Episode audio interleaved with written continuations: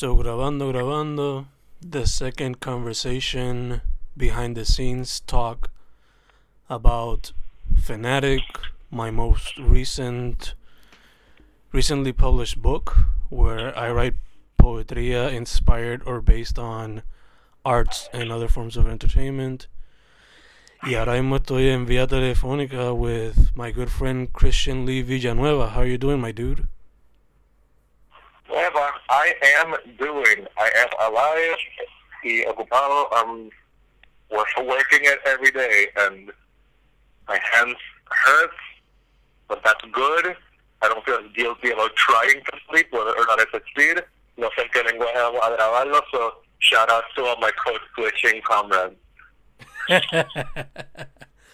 we're doing Spanish, English, we're doing Spanglish, we're doing everything, dude.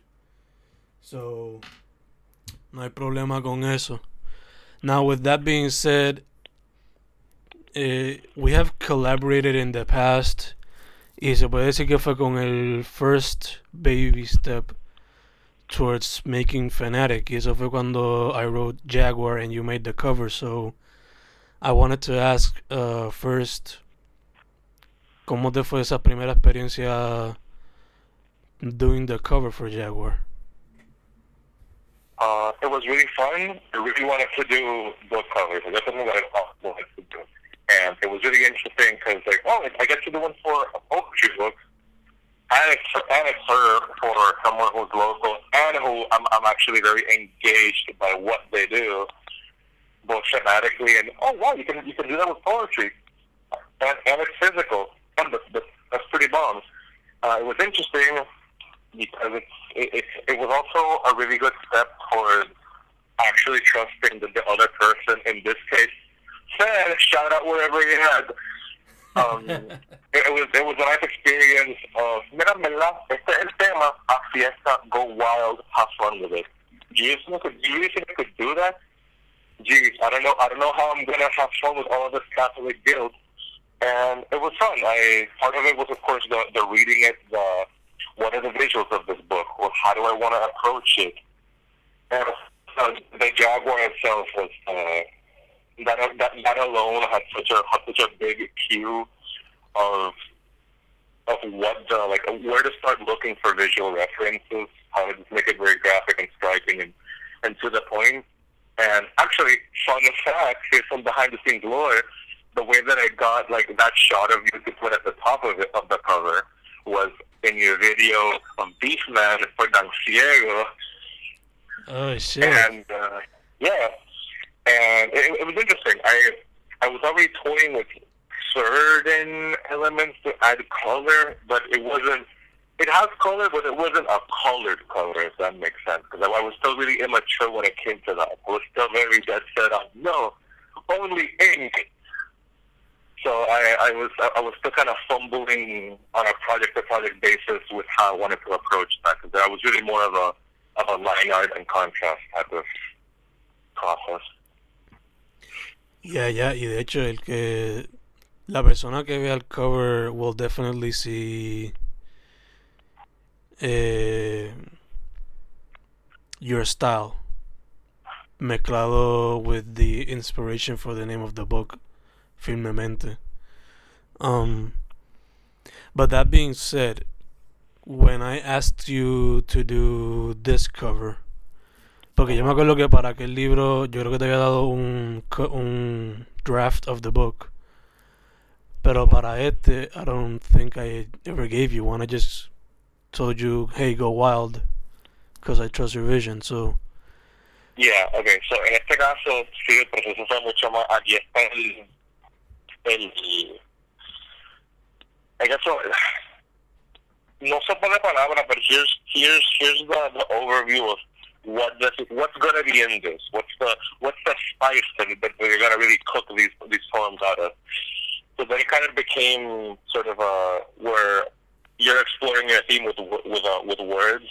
I had the blurbs of okay, fanatic. guessing ¿Qué significa eso? Fanatic hacia qué direcciones? What images do we want to go for? And so it went from that sort of surface level of okay, we want we want it to be an homage to the things that that, that that you were in this case, fortunately, I'm also a fan of. And from there, from from there, it went. Uh, from from there, it became a rabbit hole of okay. So if it's going to be about being a fan, I associate that with with niches. What kind of things am I into? And then it just became uh, kind of like what kind of clutter in a room would you find if you just hoarded all of the things that you've ever been interested in? And how to arrange them in a way that's, that's interesting. Even though it's clutter, it's, it's not a cluttered composition. I mean, I, I remember organizing this. I also eh, me puse a tirar las de dónde el libro va a doblar más o menos. So that, por ejemplo, el juego de Jenga would be on the spine of the book. Yeah, yeah. And because uh, cositas así. So that was also really fun. Thankfully for this, I already had a, I already have a process that I learned as a result of, of being a one person production of comics. So I already knew how I wanted to approach it coloring wise. And then from there, once that part was done, I did a bunch of different palettes to see, huh, which one punches the best and in which direction because all the just really different moves from clear skies to psychedelic to nuclear fallout. Yeah, yeah, y, y de verdad que again el cover ends up being not only psychedelic looking, pero it's just a ton of fun to watch. Que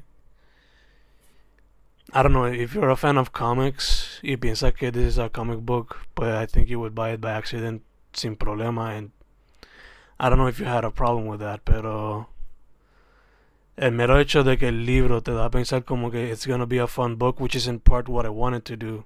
Yeah. Yeah, como que I love the fact that you capture that essence in the in the book. Thank So- you, thank you. I'm glad to hear. Because I really like for for me it was an issue of okay, regardless of what is inside, the cover is not going to lie to you about what you're gonna get content and theme wise. Yeah, yeah, o sea, el hecho de que este to this day ya yo tengo como que o sea, I have the, the digital file, pero tengo también una copia del book como tal. And the fact that I can still find los little nuggets, little details. Like, ahorita mismo me di cuenta que pusiste un JoJo y yo como que, okay, perfect. This yeah. is, this is Chris. This is definitely Chris. little bit, yeah. I'm just putting like I, I, that, that was a lot of fun for me because I mean, it's on one hand it was easy to draw in the sense that like, oh right, I'm used to playing with yo-yos and that's a butterfly shape yo specifically for for eh, eh, used in forms of five categories of yo-yoing and. Um, a lot, a lot of the fun was the specificity. Whether it be like, for example, kind of cartridges are are, are spread throughout. If you can kind of read the title, the the, the the, the, the, the brightest part of the book, the one that takes most of the composition, where it has you and, and the microphone and everything, that's, the, that's everyone's going to notice that first glance. Right? That's, the, that's, the, that's the centerpiece. But I do appreciate covers or just art, I guess, in general, that has that element of every time you look at it, you kind of go, oh, Ya como que, hmm, aquí hay como que más cositas para ver, déjame, déjame Oh, chequear, yeah. déjame chequear. oh yeah, Wu-Tang is forever. exacto, exacto. y ahora que lo veo otra vez, I just noticed that you put a Gundam in there too. Damn. Called out. Diablo, no había dado cuenta. Pero uh, much appreciated because I was a fan of Gundam Wing and G Gundam back in the day. So Yeah, I mean, you you, you, you can't. No matter what you're into, you cannot dispute that it takes a certain amount of dedication when it comes to being a fan. Like you can't just kind of be a fan of Gundam. You have to really be a fan to not only just the price of admission, but the patience and the engagement of building it. Right? You, so you you- go from from from buying what you might pejoratively call a toy to just being an engineer after seven hours and numerous hot glue burns. yeah, yeah, yeah, literal. O sea, it's I got into the past Metal Gear. yeah, it's a whole experience. I mean, fuck. so um, that being said, dude, uh, para el que no sepa, you're a a comic who does comics. So Yeah, yeah, because why settle for confusion when you can have poverty for free? so let people know what's going on right now. Like, what are you doing? Okay, so um, for a hot minute now, my focus has been uh, I'm either drawing comics, or if I'm not drawing, I'm taking a break to rest my hands. In, in that sense, um, I'm writing jokes. Uh, so currently, the, the the two things that I'm juggling in that sense, and I, juggling makes it sound way clumsier than it is. It's just sort of, I guess, resting one part of, of of my engagement with art to work on another. So I'm currently working, as far as drawing is concerned, uh, on a webcomic called Here Be Dragons, uh, which you can find on webtoons.com as part of their short story contest. A, uh, part two just came out a few days ago uh, out of a five-part story, and it's free to read. You know, go, go tell, your friends, tell your family, tell your neighbor without you know breaking the social distancing. And uh, when I'm not doing that, I'm I'm, I'm writing I'm writing jokes, which uh, the way I like to organize it, since I, I, I use my phone's writing app a lot, I I have some folders that are just for jokes as they come. Whether it be a, whether it be a character exploration, uh, anecdotal, or or wordplay, which I feel, which I'm not you, I, I love using wordplay, and people have to listen to you when you're on stage. But I feel that that's really fun for me because it's very it's it's very formula not formulaic, but it's it's it's very technical in the sense of whether you find it funny or not. Which ideally, yes, it has a certain element of construction. There's a logic to there's a logic to the construction of that sort of joke. Um, but then but then outside of just just jokes or outside of just jokes and math, whatever the theme might be. I mean, doesn't I've been writing a lot of a lot of uh, D and D and vampire type of jokes. But uh, I'm also working on an a short album. Uh, I I had I had the the, the the the title just in my back pocket for a while, but after after realizing, oh, I have a lot of I have a lot of jokes that follow this this same theme. I've been writing.